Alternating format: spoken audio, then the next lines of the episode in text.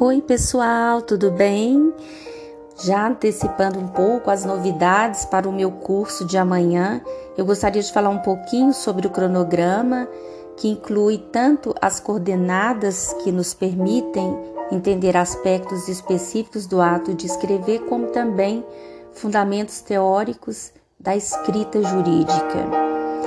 E neste cronograma eu lembro a importância da gênese da, da apresentação, que partiu de um convite da coordenação da área do direito da Faculdade FISB, em Betim, e também das práticas de produção escrita, que incluem tanto a organização e o gerenciamento discursivo da linguagem jurídica propriamente dita e também algumas questões de ordem gramatical da escrita formal, principalmente do português contemporâneo.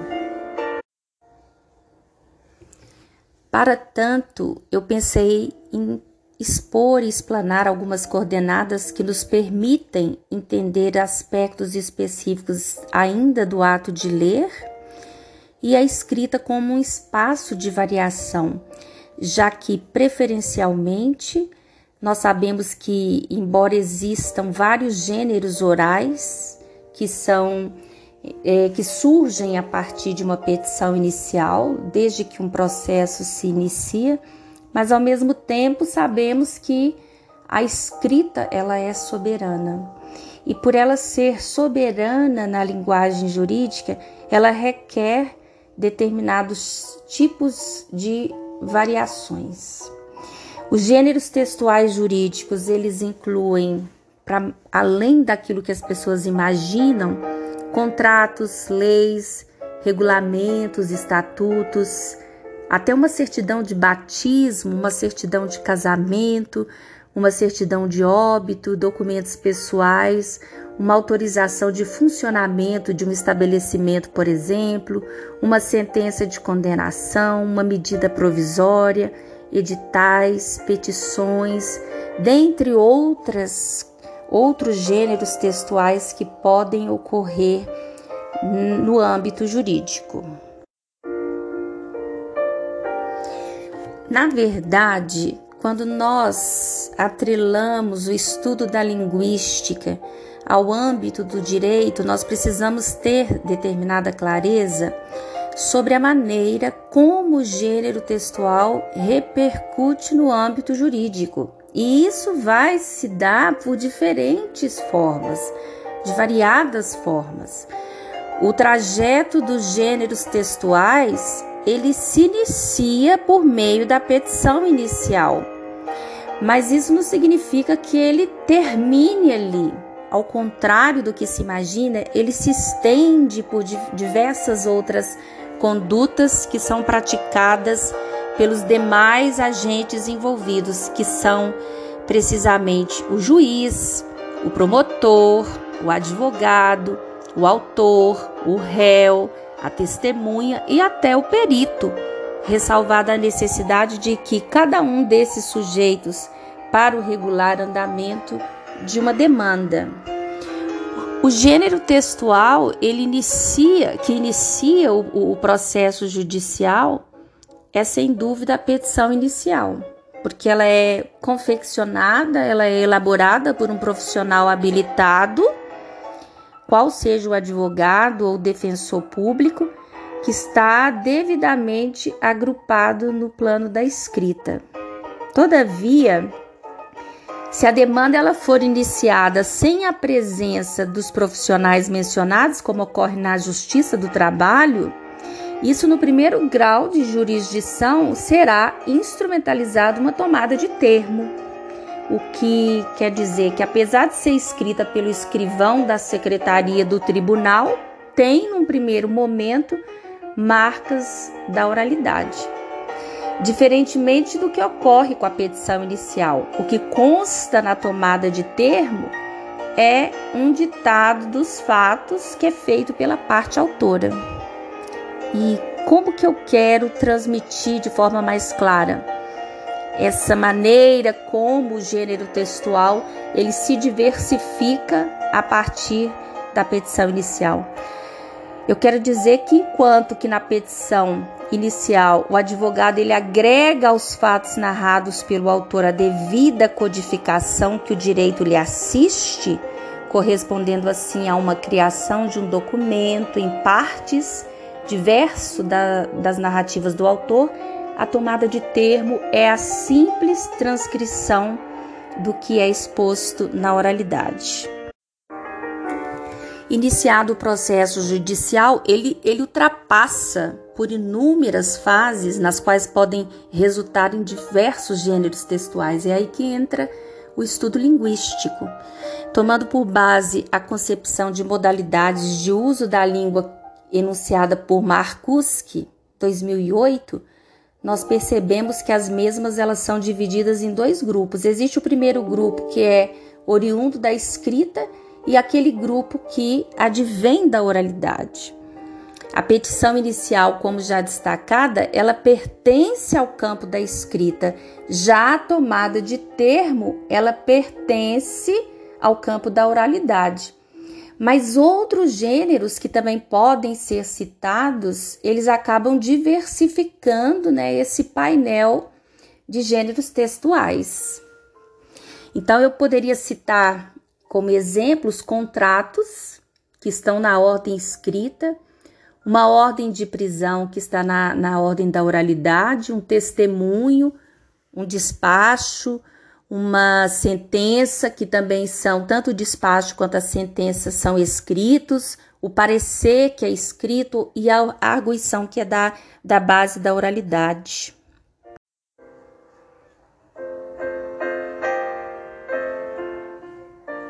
Esses são apenas alguns exemplos que se fazem presentes no cotidiano do judiciário mas, mesmo sendo breve a exemplificação, fica claro para todos nós que, devido à formalidade jurídica ela ser bastante rígida, a modalidade de uso da língua que se sobrepõe é a escrita.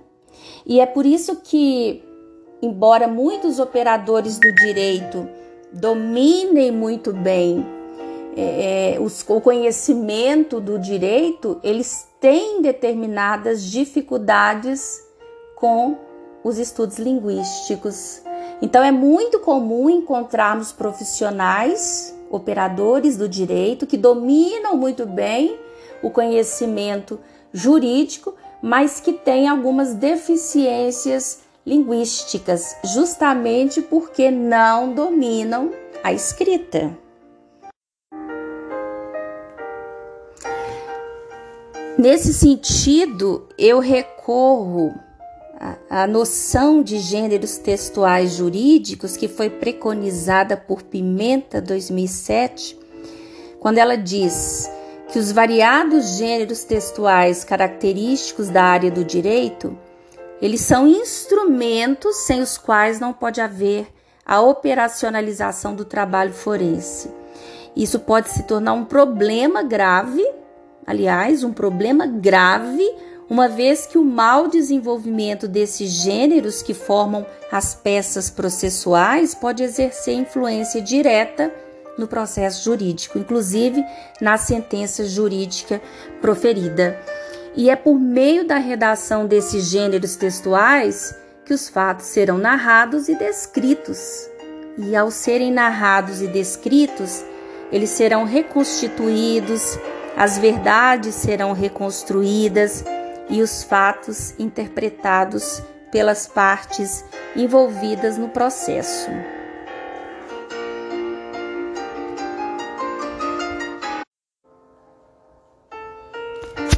Então, mediante essas considerações iniciais, fica clara a vinculação existente entre a linguística e o direito particularmente por meio do português jurídico.